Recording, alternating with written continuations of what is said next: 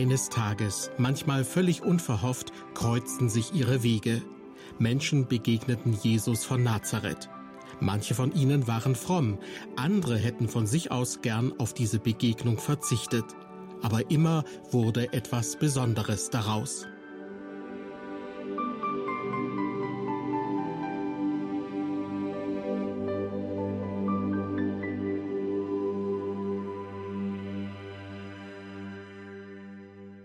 Herzlich willkommen zu unserer Sendereihe beim Wort genommen.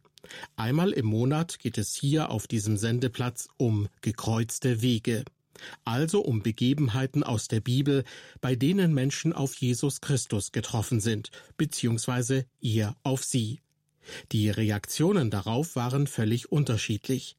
Mal waren die Menschen hoch erfreut, mal eher misstrauisch und manchmal auch ablehnend. Diesmal im Mittelpunkt zwei sehr unterschiedliche Typen. Zum einen der römische Statthalter Pontius Pilatus, zum anderen Simon von Kyrene, der dazu gezwungen wurde, das Kreuz, an dem Jesus hingerichtet werden sollte, zum Hügel Golgatha zu tragen. Im ersten Teil der Sendung geht es also um Pontius Pilatus, um einen Mann, der seine Hände in Unschuld waschen wollte und dennoch schuldig wurde. Hören Sie dazu Dr. Hans-Jörg Bräumer, Pastor im Ruhestand aus Celle. Die sprichwörtliche Redensart, seine Hände in Unschuld waschen, geht zurück auf eine Episode im Prozess Jesu vor Pontius Pilatus. Pilatus war von der Unschuld Jesu überzeugt. Er hatte jedoch nicht den Mut, sich für einen klaren Freispruch Jesu zu entscheiden. Von den Anklägern Jesu immer mehr in die Enge getrieben, ließ sich Pilatus eine Schüssel Wasser bringen und wusch seine Hände. Er ahmte eine typisch jüdische Sitte nach und sprach dabei die Worte Ich bin unschuldig am Blut dieses Menschen. Im Gesetz des Mose findet sich folgende Anweisung für den Fall, dass ein Erschlagener aufgefunden wurde. Die Ältesten sollen ihre Hände waschen und sagen, unsere Hände haben dieses Blut nicht vergossen. So steht es 5. Mose 21, 6 und 7. In einem der Psalmen Davids heißt es, ich wasche meine Hände in Unschuld und umschreite, Herr, deinen Altar, um dir zu danken. Matthäus 26, 6. Pontius Pilatus kam als fünfter Statthalter nach Judäa. Er amtierte vom Jahre 26 bis 36 oder 37 nach Christus. Als Vertreter des Kaisers besaß Pilatus in Judäa und Samaria die oberste Verwaltung und Gerichtsbarkeit. Er residierte in Caesarea am Meer, in dem dort von Herodes dem Großen erbauten Palast, dessen Ruinen noch am Meerufer stehen. 1959 legten italienische Archäologen die Überreste eines römischen Theaters frei. Unter den Trümmern wurde ein Stein gefunden. Dieser ist circa 80 Zentimeter hoch und 60 Zentimeter breit. In der verwitterten Inschrift ist deutlich der Name Pilatus zu lesen. Es ist das erste antike Dokument für die Statthalterschaft des Pontius Pilatus in Judäa. Die Inschrift besteht aus vier Zeilen. In der ersten ist der Name Tiberieum zu erkennen. Dieser Name ist ein Hinweis dafür, dass der Stein ursprünglich ein Gebäude schmückte, das zu Ehren des Kaisers Tiberius errichtet worden war. In späterer Zeit wurde der Stein zweckentfremdet und zum Bau einer Treppe verwandt. Dazu wurde die linke Hälfte des Steines weggemeißelt. Heute steht der Stein in den Überresten des Herodianischen Palastes in Caesarea am Meer. Caesarea am Meer liegt etwa 100 Kilometer von Jerusalem entfernt. Während der großen jüdischen Wallfahrtsfeste hatte Pilatus Präsenzpflicht in Jerusalem, um im Falle eines Aufruhrs schnell eingreifen zu können. Für diese Festwochen hatte Pilatus mit seiner Frau und seinem Gefolge das Recht im oberen Prunkpalast, der von Herodes dem Großen erbaut worden war, zu wohnen. Außerdem stand Pilatus der untere Palast, der sogenannte Hasmonea-Palast, zur Verfügung. Dieser Palast hatte nach der Rekonstruktion des alten Jerusalem zur Zeit des zweiten Tempels zwei Türme mit konkav gewölbten Kugeldächern. Nach Fertigstellung des oberen Prunkpalastes diente der Hasmonea-Palast bereits Herodes dem Großen und entsprechend später den römischen Statthaltern als Verwaltungs- und Gerichtsgebäude. In herodianischer Zeit waren die Paläste durch eine Straße mit dem Tempel verbunden. Bei Josephus heißt es, eine Straße führte zu den königlichen Palästen über einen Durchgang durch das mittlere Tal. Der Hasmonea-Palast lag in der Nähe des Tempels. In diesem war eine schnelle Einsatztruppe stationiert. Der Hohepriester Kaiphas wusste nicht nur um die Präsenz des Pilatus im Gerichtspalast, er stand im ständigen Kontakt mit ihm. Kaiphas war es, der das Volk vor dem Prokurator repräsentierte. Die Tatsache, dass Kaiphas kurz nach dem Sturz des Pilatus im Jahre 36 abgesetzt wurde, bestätigt die folgende Annahme, zwischen Kaiphas und Pilatus bestand eine enge Verbindung bis dahin, dass Kaiphas von Pilatus Gnaden lebte. Auf jeden Fall zögerte Kaiphas keinen Augenblick, dem Prokurator Pilatus Jesus zur Verurteilung zu überstellen. Im Verlauf des von Kaiphas initiierten politischen Prozesses spielte Pilatus keine rühmliche Rolle. Das Bild des Pilatus ist ein erschütterndes Gemälde eines Menschen, der Schritt um Schritt seine Würde verloren hat. Er ist ins Glaubensbekenntnis eingegangen als der gebildete Römer, dessen Begegnung mit Jesus negativ verlaufen ist. Die Persönlichkeit und der Charakter des Pilatus kann mit folgenden Worten gekennzeichnet werden. Eine zu seiner Natur gehörende anfängliche Trotzhaltung, ein unverkennbarer Respekt vor der jüdischen Hartnäckigkeit und die Scheu, wenn nicht die Feigheit des Beamten vor dem kaiserlichen Dienstgeber. Pilatus, das zeigen schon die ersten Gespräche mit Jesus, war von der Unschuld Jesu überzeugt. Johannes war der einzige Jünger Jesu, der den Prozess als Augenzeuge verfolgte. Aufgrund seines Zeugnisses konnten auch die Evangelisten Matthäus, Markus und Lukas vom Prozessverlauf berichten. Johannes hatte miterlebt, wie Pilatus sich ins Prätorium zurückzog und Jesus rufen ließ. Pilatus hatte Jesus persönlich vernommen. Nach der Überlieferung des Lukas trat Pilatus dreimal vor die Ankläger und sprach, was hat er denn Böses getan? Ich habe keine Schuld an ihm gefunden, die den Tod verdient. Die Verhandlung mit den Anklägern fand vor dem Palast statt.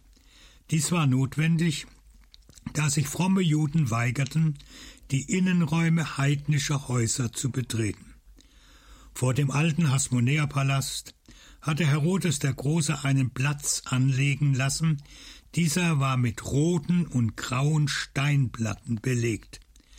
Man nannte ihn im Griechischen Lithostrotos, das heißt einen gepflasterten Platz. Auf dem Platz hinauf führten Treppen, das heißt, es war eine erhöhte Stelle und wurde deshalb im Aramäischen Gabata, das heißt Anhöhe, genannt. Obgleich Pilatus dreimal öffentlich erklärte, ich finde keine Schuld an diesem Menschen, bestanden die Ankläger Jesu umso nachdrücklicher auf ihre Anklage. Pilatus wusste, dass die hohen Priester ihn aus Neid überantwortet hatten. So steht es Matthäus 27, 18, und zwar, weil, wie es die Pharisäer begründen, alle Welt ihm nachläuft. Angesichts der Hartnäckigkeit der Ankläger brachte es Pilatus nicht fertig, Jesus freizusprechen und ihn zu entlassen. Er war zu feige, sich zu einem Freispruch durchzuringen. Er hatte nicht die Zivilcourage, nach seinem besseren Wissen und Gewissen zu handeln. Er hatte nicht den Mut zu entschlossenem Handeln. Pilatus war vor der Hartnäckigkeit der Ankläger eingeknickt. Um nicht völlig sein Gesicht zu verlieren, machte Pilatus vier Versuche, das bereits vom Hohen Rat gefällte Urteil über Jesus nicht vollstrecken zu müssen. Erstens, gleich zu Beginn der Verhandlungen mit Pilatus verwies dieser die Ankläger auf das alte jüdische Recht. Nach diesem hätte die Todesstrafe an Jesus durch Steinigung mit nachfolgendem Aufhängen am Holz vollzogen werden müssen. Zur Zeit der römischen Statthalter ab 6 nach Christus jedoch besaß allein der Vertreter der Römerherrschaft in Judäa die volle Blutgerichtsbarkeit. Dennoch gibt es Beispiele für die Vollstreckung von Todesurteilen durch Juden in den Jahren zwischen 6 und 70 nach Christus. Die Apostelgeschichte berichtet von der Steinigung des Stephanus. Und aus der Mishnah ist ein Fall bekannt, dass in den Jahren vor der Zerstörung des Tempels eine Priestertochter wegen Unzucht auf dem Scheiterhaufen verbrannt wurde. Pilatus sprang über seinen eigenen Schatten, indem er die Ankläger Jesu aufforderte, nehmt ihn und richtet ihn nach eurem Gesetz. Er hatte sich dabei jedoch überschätzt, denn die Ankläger sprachen zu ihm, es ist uns nicht erlaubt, jemand zu töten. Nachdem es Pilatus nicht gelungen war, seinen Kopf aus der Schlinge zu ziehen, machte er einen zweiten Ausweichversuch. Der zweite Ausweichversuch ist das Herodes Intermezzo. Der Schachzug des Pilatus lautete, Jesus ist ein Galiläer. Das letzte Wort hat deshalb Herodes Antipas, der Herrscher, über Galiläa zu sprechen. Dieser aber schickte Jesus zu Pilatus zurück. Pilatus konnte so den Anklägern erklären, auch Herodes hat keine Schuld in diesen Dingen an ihm gefunden. Als die Ankläger auf ihrer Forderung beharrten, war Pilatus mit seinem Latein noch nicht am Ende. Er startete einen dritten Ausweichversuch. Der dritte Ausweichversuch ist die sogenannte Passa-Amnestie. Pilatus berief sich auf die Gewohnheit der Juden, die Freigabe eines Gefangenen zum Passafest zu erbitten. Dazu stellte Pilatus den Anklägern zwei Männer zur Wahl. Jesus, den König der Juden, und Barabbas, einen Raubmörder. Alten Handschriften zu folgen war der volle Name des Aufrührers und Mörders Jesus Barabbas. Die Ankläger und die von ihnen aufgewickelte Menge schrien wie mit einer Stimme Barabbas, Jesus Barabbas. Auf die Frage, was mit dem König der Juden geschehen sollte, schrien alle Kreuzige ihn, kreuzige ihn. Noch aber gab Pilatus nicht auf. Er hatte noch einen Trumpf in der Hand. Dieser hieß Geiselung und war der vierte Ausweichversuch. Es gehörte zu den Befugnissen des römischen Statthalters, bei allen Anklagen, auch denen, die mit der Forderung der Hinrichtung verbunden waren, eine Strafe unterhalb der Hinrichtung zu verhängen. Die Geiselung wurde mit Peitschen ausgeführt, deren Lederriemen mit Stacheln, Knochenstückchen oder Bleikugeln versehen waren. Auf den an einem Pfahl bzw. Pfeiler gebundenen wurde so lange eingeschlagen, bis dieser blutüberströmt zusammenbrach. Erneut ließ Pilatus Jesus auf das Hochpflaster führen, zeigte mit dem Finger auf Jesus und sprach die Worte Seht, welch ein Mensch, ecce homo. Mit anderen Worten, schaut euch diesen Mann an, der soll euer König sein? Noch einmal schallte es an die Ohren des Pilatus Kreuzige, kreuzige ihn. Auch dieser vierte Ausweichversuch war nicht geglückt. Viermal versuchte sich Pilatus vor einer klaren Entscheidung zu drücken. Damit war Pilatus der Würde, die Gott jedem Menschen verliehen hat, nicht gerecht geworden. Zur Würde des Menschen gehört, dass er einmal sagen kann, wie es Sören Kierkegaard formuliert, auf jeden Fall habe ich mich nicht gedrückt. Pilatus hatte sich gedrückt. Pilatus konnte sich zu keiner klaren Entscheidung durchringen.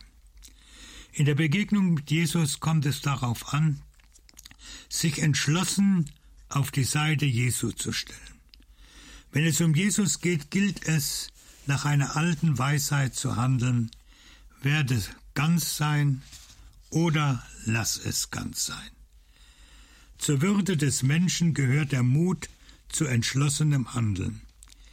Pilatus fehlte der Mut, aufgrund seiner Erkenntnis klare Entscheidungen zu treffen. Pilatus erlebte, dass er aufgrund seiner Entscheidungsunfähigkeit zu einer Entscheidung wider sein Gewissen und besseres Wissen gezwungen wurde. Womit Pilatus nicht gerechnet hatte, war der Trumpf in der Hand der Ankläger Jesu. Noch einmal erschien Pilatus auf dem Hochpflaster vor dem Hasmonäerpalast. Er setzte sich auf den Richtstuhl, um den Prozess zu beenden. Bereits Herodes der Große hatte hier einen fest verankerten Richtstuhl anbringen lassen, von dem aus das Urteil gesprochen wurde.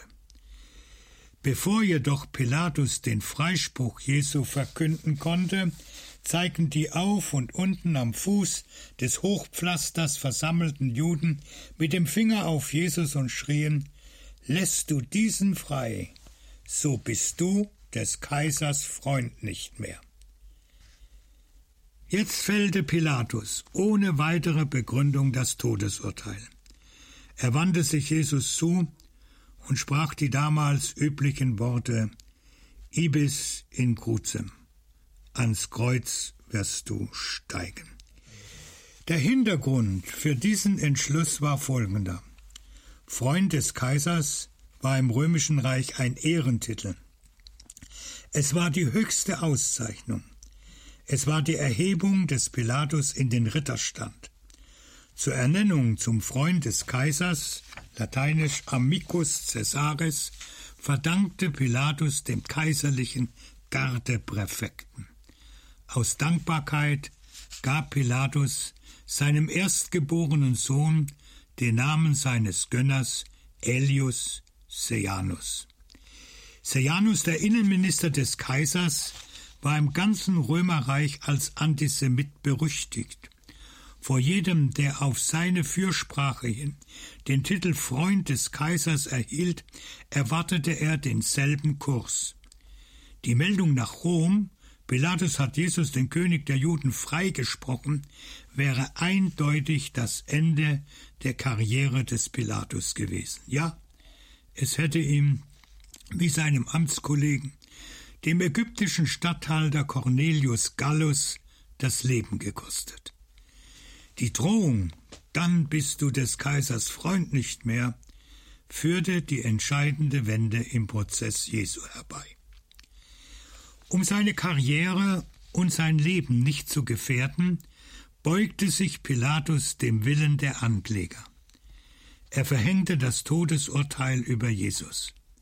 Er fällte diese Entscheidung nicht aus Erkenntnis, sondern gegen seine Erkenntnis. Den letzten Rest seiner Würde verlor Pilatus durch die Worte, die er beim demonstrativen Akt des Waschens seiner Hände sprach Ich bin unschuldig am Blut dieses Menschen. Die Behauptung, ich habe nicht mitgemacht, ich bin unschuldig, ist der Gipfel der Tragödie des Würdeverlustes. Das demonstrative Händewaschen des Pilatus war der unglückliche Versuch, den nach Pilatus viele unternommen haben. Man macht im Grunde alles mit und hat doch nicht mitgemacht. man ist unschuldig. Durch diese Grundhaltung verlor Pilatus die Würde der Freiheit. Wenn Pilatus auch unter Druck den Befehl zur Hinrichtung Jesu gegeben hat, so trug und trägt er doch die Hauptverantwortung am Tode Jesu. Der Schrei der Ankläger, sein Blut komme über uns und unsere Kinder, ist kein Argument dafür, dass das gesamte jüdische Volk Jesus dem Tod überliefern wollte. Eine derartige pauschale Beschuldigung eines ganzen Volkes hat zum Verbrennen von Synagogen, zu Hinrichtungen, Vertreibungen, Prognomen, zum Holocaust und Massenwort durch die Nationalsozialisten geführt. Am historischen Ereignis der Verurteilung zur Kreuzigung Jesu waren damals längst nicht alle Juden beteiligt. Die Essener hatten keine Stimme im Hohen Rat. Die meisten Leute in Jerusalem hatten die Hinrichtung Jesu kaum bemerkt und schon gar nicht die Juden in Judäa und in der Diaspora. Josephus, der eine Menge von Ereignissen im Detail berichtete, spricht nur in einer kurzen Anmerkung von Jesu Tod. Wer hauptsächlich darauf bedacht war, Jesus dem Tod zu überführen, war die sadduzäische Priesteraristokratie. Die Juden, die mit den Anklägern vor Pilatus zogen, waren Bestochene, eine vom Hohen Rat angeheuerte Gruppe. So die Darstellung von Bagel Pixner. Trotz seines demonstrativen Händewaschens und seiner Erklärung, ich bin unschuldig, trug Pilatus die Hauptverantwortung am Tode Jesu. Wer glaubt, er könne alles mitmachen und habe doch nicht mitgemacht, macht sich in seinem Leben schuldig. Er verliert wie Pilatus die Würde der Freiheit. Für Pilatus schrumpften die vielerlei Möglichkeiten, denen gegenüber er sich frei fühlte, zusammen auf eine Unmöglichkeit, den äußeren Erfolg zu opfern. Das Charakterbild das der Erlanger Theologe Walter von Löwenicht von Pilatus zeichnete, fasst er zusammen mit den Worten aus einem Gedicht von Theodor Storm. Der eine fragt, was kommt danach? Der andere fragt nur, ist es recht? Und also unterscheidet sich der Freie von dem Knecht.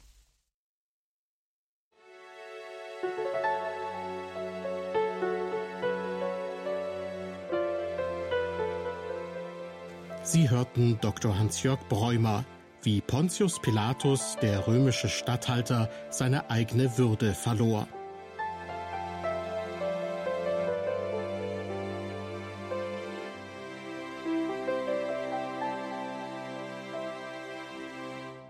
Sie hören beim Wort genommen, diesmal mit dem achten Teil der Beitragsreihe Gekreuzte Wege. In den kommenden Minuten wird sich Dr. Hans-Jörg Bräumer mit Simon von Kyrene befassen. Das war jener Mann, so berichtet es das Neue Testament, der dazu gezwungen wurde, das Kreuz, an dem Jesus hingerichtet werden sollte, zum Hügel Golgatha zu tragen.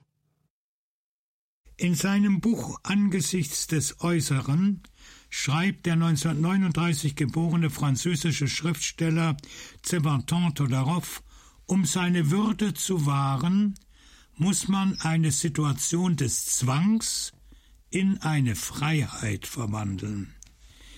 In der Leidenswoche Jesu gab es einen, der in bewundernswerter Weise eine Situation des Zwangs in eine Situation der Freiheit verwandelte. Es war Simon von Kyrene. In der Passionsgeschichte spielt dieser Simon eine Nebenrolle. Die Evangelisten Matthäus, Markus und Lukas erwähnen ihn nur in einem Vers. Dabei ist der sonst für seine knappe Berichterstattung bekannte Markus der ausführlichste. Bei ihm heißt es, sie zwangen einen, der vorüberging, Simon von Kyrene, der vom Felde kam, den Vater des Alexanders und des Rufus, dass er ihm das Kreuz nachtrage. Die Wendung, der vom Felde kam, gehörte bis nahezu Mitte des 20. Jahrhunderts in den Auslegungen zu den dunklen Stellen. Es war am frühen Morgen des Rüsttages des Passafestes, als Pilatus das Urteil sprach, Ibis in Crucem, ans Kreuz wirst du hinaufsteigen. Nach römischem Recht fand die Vollstreckung des Todesurteils sofort nach dessen Verkünden statt. Die Annahme, dass einer in den frühen Morgenstunden von der Feldarbeit in die Stadt zurückkehrte, ist unwahrscheinlich. Dazu kommt, dass dieser Simon kein in der Stadt ansässiger Jude war. Bei Fremden oder Einwanderern fügte man im Orient ihrem Namen immer die Stadt oder das Land bei, aus welchem sie hergekommen waren. Dieser gewisse Simon kam aus der nordafrikanischen Hafenstadt Kyrene, dem heutigen Tripolis. Kyrene war eine der fünf Hauptstädte der Cyrenaika.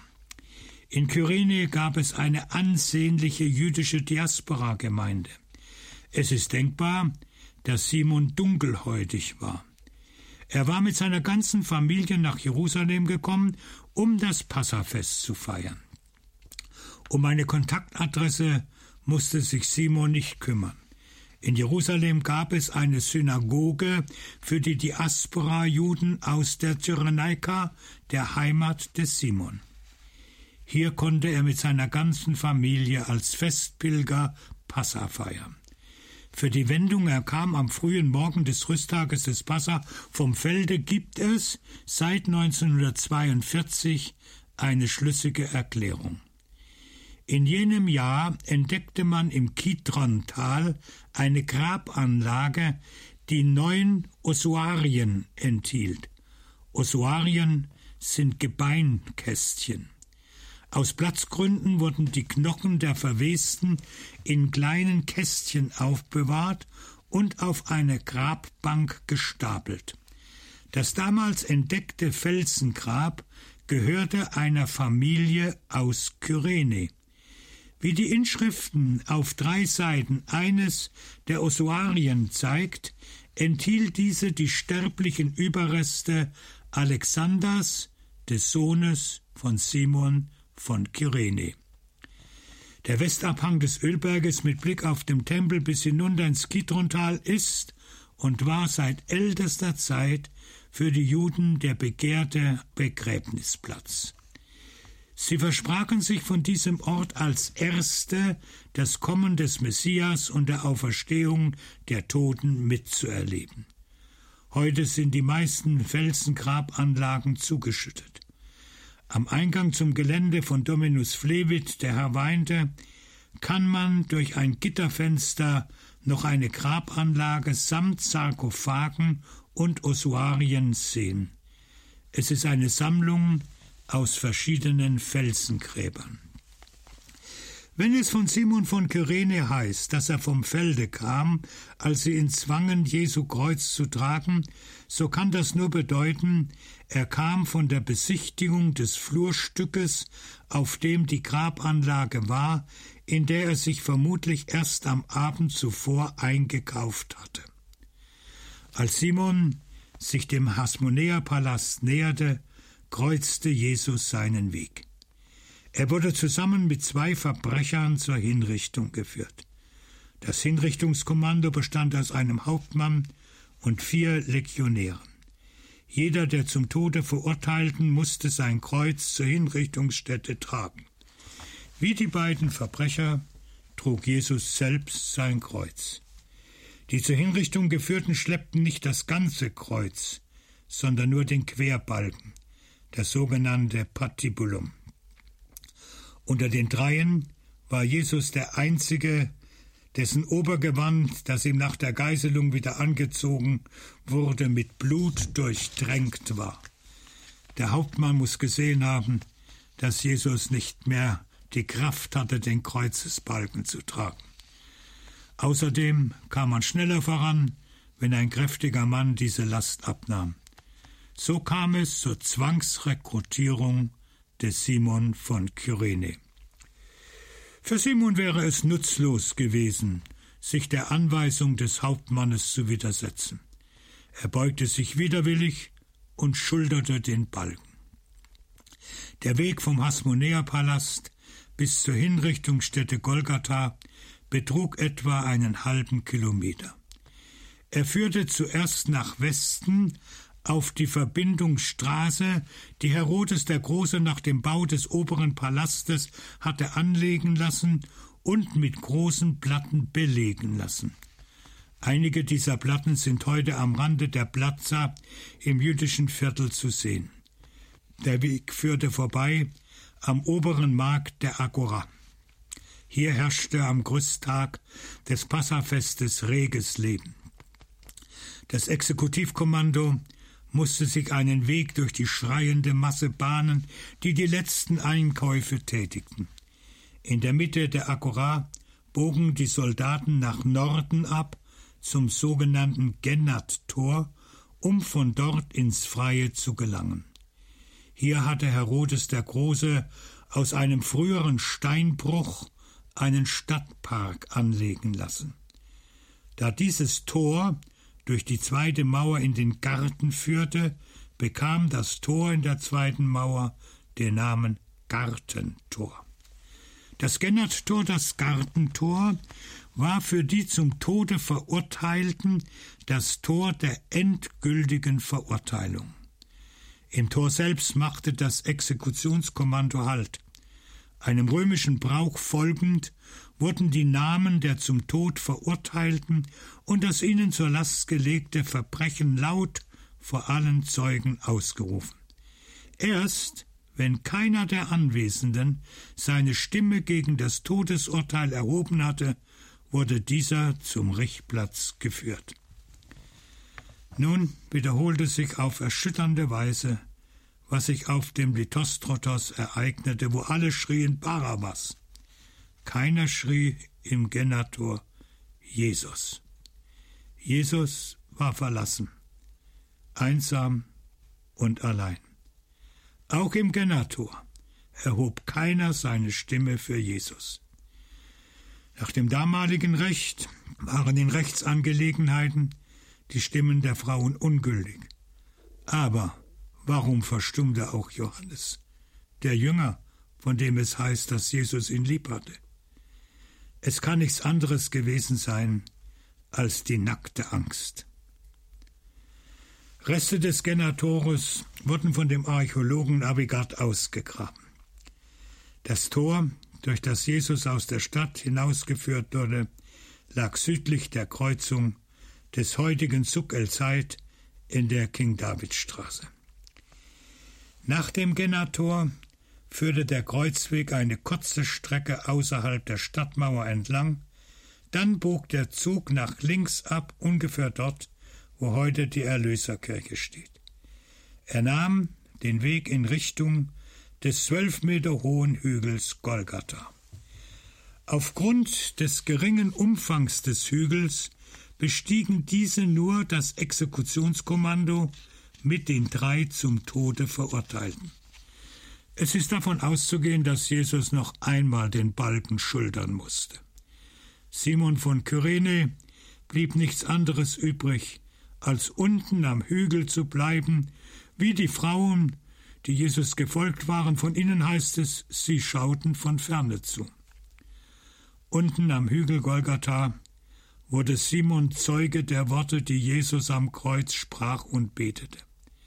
Er hörte auch das Bekenntnis des Hauptmanns, das dieser nach dem Tode Jesu sprach. Wahrlich, dieser Mensch ist Gottes Sohn gewesen. Nach dem Bericht des Matthäus stimmten auch die Henker, die Jesus bewachten, in dieses Bekenntnis ein. Wie es nach diesem Ereignis im Leben des Simon weiterging, wird im Neuen Testament nicht direkt berichtet. Aus den indirekten Bemerkungen über Simon von Kyrene und seiner Familie ist Folgendes zu schließen. Allein, dass der Name Simon von Kyrene von drei Evangelisten ohne weitere Erklärung genannt wird, zeigt, Simon war in der ersten christlichen Gemeinde eine bekannte Persönlichkeit. Dieser Simon war Christ geworden. Er gehörte nach Ostern zur Gemeinde Jesu. Als nach der Steinigung des Stephanus eine große Verfolgung über die christliche Gemeinde in Jerusalem hereinbrach, war Simon mit seiner Familie geflohen. Unter dem griechischen Namen Simeon tauchte er in der Gemeinde in Antiochia unter den Verantwortlichen der christlichen Gemeinde auf. Sein Beiname Nigger, der Schwarze, Apostelische 13.1, bestätigt die Annahme, dass Simon ein Schwarzafrikaner war. Hier verliert sich die Spur des Simon von Kyrene. Vermutlich starb Simon von Kyrene in Antiochia. Die Söhne von Simon von Kyrene werden von Markus mit ihrem Namen genannt: Alexander und Rufus. Das heißt, sie hatten eine Bedeutung für die erste christliche Gemeinde. Rufus war mit seiner Mutter nach Rom ausgewandert. In der Grußliste am Ende seines Briefes an die Römer nennt Paulus Rufus einen Auserwählten in dem Herrn, und die Mutter des Rufus nennt Paulus auch seine Mutter. Letzteres ist ein Zeichen von Ehrfurcht und Vertrautheit. Alexander muss nach Jerusalem zurückgekehrt sein. Auf jeden Fall wurde in dem von Simon erworbenen Grabplatz das Ossuar mit der Aufschrift Alexander, der Sohn von Simon von Kyrene, gefunden. Simon von Kyrene war auf der Via Dolorosa gezwungen worden, Jesus den Kreuzbalken nachzutragen. Das von Markus in seinem Bericht gewählte Wort für zwingen heißt zu einer Dienstleistung zwingen, einen Frondienst auferlegen, für die römische Besatzungsmacht war es typisch, dass sie Menschen zur Fronarbeit zwangen, wie sie diese gerade antrafen und benötigten. Obwohl Simon von Kyrene gezwungen wurde, betrachtete man in den ersten christlichen Gemeinden seinen Frondienst als vorbildliche Kreuzesnachfolge. Man sah in Simon von Kyrene den ersten, der Jesu Wort buchstäblich erfüllte. Will mir jemand nachfolgen, der verleugne sich selbst und nehme sein Kreuz auf sich und folge mir nach. Markus 8, 34. Die Wendung sein Kreuz aufnehmen, um der Nachfolge Jesu willen, bezieht alle Drangsale und Anfechtungen ein, die dem Jünger Jesu widerfahren können. Kein Mensch nimmt freiwillig ein Kreuz auf sich. Die meisten Kreuze, die uns auferlegt werden, sind unfreiwillige. Ein Kreuz bleibt keinem Menschen erspart. Das Kreuz, das plötzlich auf unseren Schultern liegt, hat ganz verschiedene Gestalten. Es gibt Kreuze, die plötzlich und unerwartet eintreten. Ein offenes Grab der Abschied von einem geliebten Menschen, eine Krankheit mit unbekanntem Ausmaß, die Geburt eines behinderten Kindes, die Misshandlung oder der sexuelle Missbrauch Heranwachsender, der sexuelle Missbrauch in der Ehe. Es gibt Kreuze, die langsam aufkommen und immer schwerer werden. Der Zerbruch einer Freundschaft, die Zerrüttung einer Ehe, die Scheidung zur Folge hat, das Alleinsein und die Einsamkeit, Schwermut, Gewissensqualen. Das Sprichwort jedes Haus hat sein Hauskreuz gilt auch für jeden Menschen. Keiner von uns lebt ohne Kreuz. Das Kreuz gehört zu unserem Leben und zu unserem Glauben. Simon von Kyrene, dessen Weg Jesus kreuzte, entschloss sich, wie es der französische eingangs zitierte Schriftsteller formuliert, die Situation des Zwanges in eine Freiheit zu verwandeln. Wenn Jesus unseren Weg kreuzt, können wir mit seiner Hilfe Situation des Zwanges in Freiheit verwandeln. Das ist der Grund, warum Simon von Kyrene in die Geschichte der frühen Christenheit einging und der erste Kreuzesnachfolger Jesu wurde. Gut, dass es diesen Simon von Kyrene auf dem Kreuzweg nach Golgatha gab. Für jeden Christen, der ein unfreiwilliges Kreuz schultern muss, ist Simon von Kyrene das Urbild dafür, wie auch ein unfreiwilliges Kreuz zum Segen werden kann. Ein Beispiel aus der jüngeren Kirchengeschichte ist Dietrich Bonhoeffer. Seine Briefe, Aufzeichnungen und Gedichte aus der Haft haben seine Freunde herausgegeben unter dem Titel Widerstand und Ergebung. Knapp acht Monate vor seiner Ermordung in Flossenbürg am 9. April 1945 schrieb Dietrich Bonhoeffer in einem Brief an seinen Freund Eberhard Bethke die Zeilen mit der Überschrift Situation auf dem Weg zur Freiheit. Nicht das Beliebige, sondern das Rechte tun und wagen. Nicht die möglichen Schweben, das wirkliche tapfer ergreifen. Nicht in der Flucht der Gedanken, allein in der Tat ist die Freiheit. Tritt aus ängstlichem Zögern heraus in den Sturm des Geschehens, nur von Gottes Gebot und deinem Glauben getragen. Und die Freiheit wird deinen Geist jauchzend umfangen.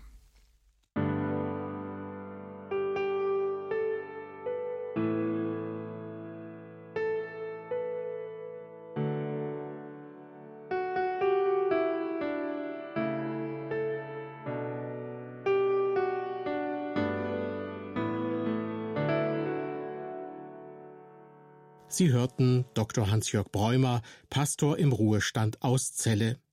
Diesmal im Mittelpunkt Simon von Kyrene, der gezwungenermaßen, aber bereitwillig das Kreuz Jesu auf sich nahm.